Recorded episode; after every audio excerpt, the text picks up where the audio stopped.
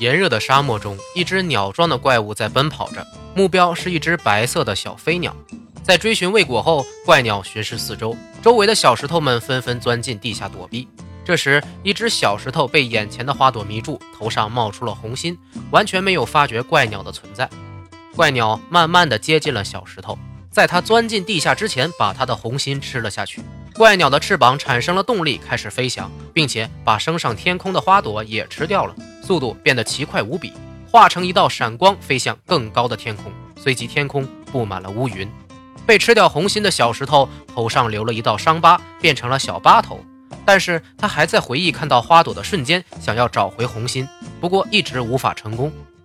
周围的小石头也冒了出来，学着它冒红心，但是都只能冒出破裂的石头。突然，天空出现了亮光，刚才的那道闪光不断的在空中盘旋。小巴头看到了比花朵还要耀眼的光芒，竟然迸发出了更大的红心。红心要飘走，开心到哭出来的小巴头奋力地追上，学着怪鸟把红心吃了下去。这时，从小巴头的眼睛里开始不断涌现出大量液体状的东西，慢慢的形成了一只巨大的闪光花朵，飞向了空中。看着眼前巨大的光芒，小巴头身边的小石头们仿佛也受到了影响，一起抬着头冒出了红心。看着所有冒出红心的同伴，又一道闪光穿过小巴头，长出了一个小电球。巨型花朵冲进了乌云，带动了像雷电一样的光，在乌云中剧烈震荡。所有的小石头全都看到了这些光，冒出了红心。小巴头的电球好像一个小人一样，迅速的把所有小石头串联起来，形成了巨大的电光网，刺激着每一个小石头的红心，最终汇聚到了一颗活动的大脑上，上面写着。Genius Party，画面瞬间闪出了怪鸟的头。原来刚才都是在怪鸟头里发生的事情。怪鸟的旁边，成群结队的小石头有条不紊地排队，从一个更大的石头的左眼和嘴下进入。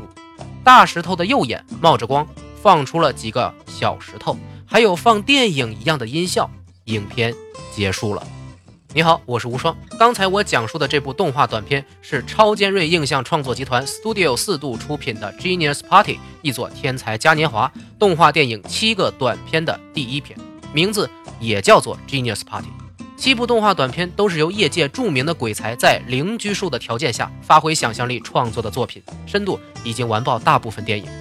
作为开头的短片，和电影同名的《Genius Party》是我本人看的最热血沸腾的作品。这是一部没有台词、没有人物名字的意识流动画，所以不同的人完全可以做出不同的理解，让人脑洞大开。下面我来以个人的经历和知识做一下自己的解读。如果和你产生了共鸣，那么请你将我的见解分享出去，并且加以推荐，这是我们的承诺哈。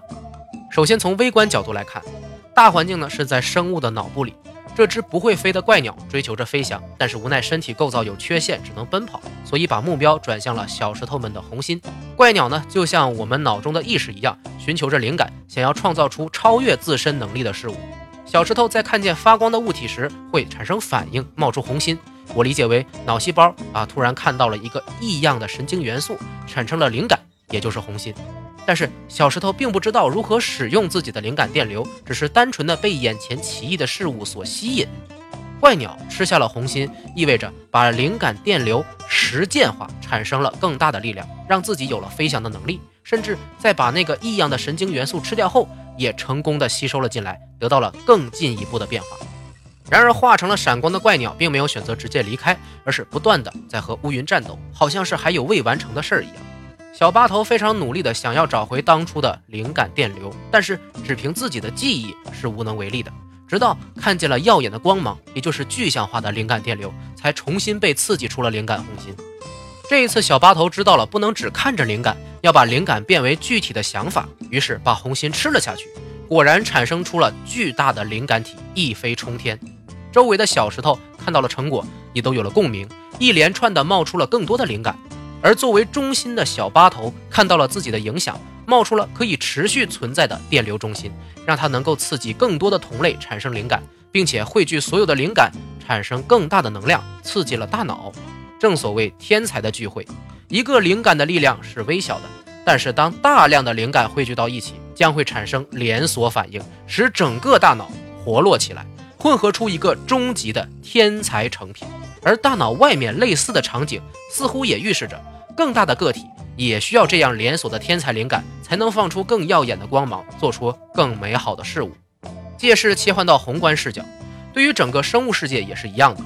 每一个个体都是微不足道的，甚至我们开始都不知道如何运用自己的灵感。可能在看到某些发明或者理论后，会有一些灵感，但是呢，却不会实践，被那些有着明确目标的准备者直接拿走，做出了更美好的创造。而一个个体的天才灵感是可以影响到周围人的。当其他人和天才产生共鸣时，灵感便会源源不断的冒出来，最后融合出更加巨大、更加美好的产品。天才只愿意和天才一起工作，就是这个道理。当天才无法和平庸的人有共鸣的时候，是没办法发挥出水平的。只有当天才之间产生了共鸣和协作，这些潜在的价值才会被完全挖掘出来。说到这儿，我想起了梵高，在他生前啊，没有人可以和他的天才发生共鸣，导致他一生无名，郁郁而终。只有在他死后，才有知音发现了他的天才，但却为时晚矣。再扩大一点来看整个地球，其实我们人类就相当于地球的大脑，我们无法像手脚一样改变地球的轨道，但是我们却在内部引导着地球的变化。同时，我们和地球也是一体共生的。身体死了，脑也会死亡；脑死了，身体也相当于失去了活力。地球上的每一个人类个体，即便是天才，也无法轻易的改变任何自然，但是可以通过影响周围的人，协作出更大的影响力。延伸出来，这只外面的怪鸟就是地球，而周围还有许许多多的小石头一样的星球，大家都在一个更为宽广的自然体，甚至是生物体内进行互动和摩擦。产生出新的灵感来影响着更大世界的运行，这个脑洞可以无限的开下去，因为最后的那只大石头脑袋就有三个洞嘛，向外的无限延伸也未必不可能。我们究竟是在某个小石头里，还是怪鸟里啊，甚至是大石头里，就要等待我们日后的发展来探索了。我个人感触最深的一幕是在小八头的电光感染了周围的小石头，让大家都冒出了红心那段。身为一个创作者。不管是以前做互联网产品的时候，还是现在写文章做视频的时候，我都无时无刻的不再希望自己可以突然有一个极其牛逼的创意来改变世界。这一段画面其实就是反映了一个创作者创作出奇迹的过程。从最开始只有石头一般的产出，到后来偶然的灵光一现，迸发出了巨大的灵感，于是拼尽全力做出了一个可以影响别人，甚至是让别人着迷的作品。随后以这个创作者为中心。由此继续衍生出源源不断的创造，还能融合周围人甚至所有人的灵感，得到他们的帮助，进而把这个世界变成自己理想中的世界。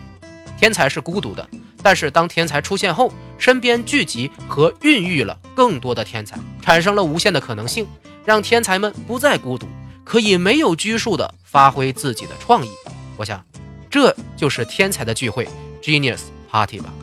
如果你和我见解不同，欢迎思维碰撞；如果你和我见解相同，说明咱们兴趣相投。这篇 Genius Party 适合寻求脑部刺激的烧脑爱好者使用，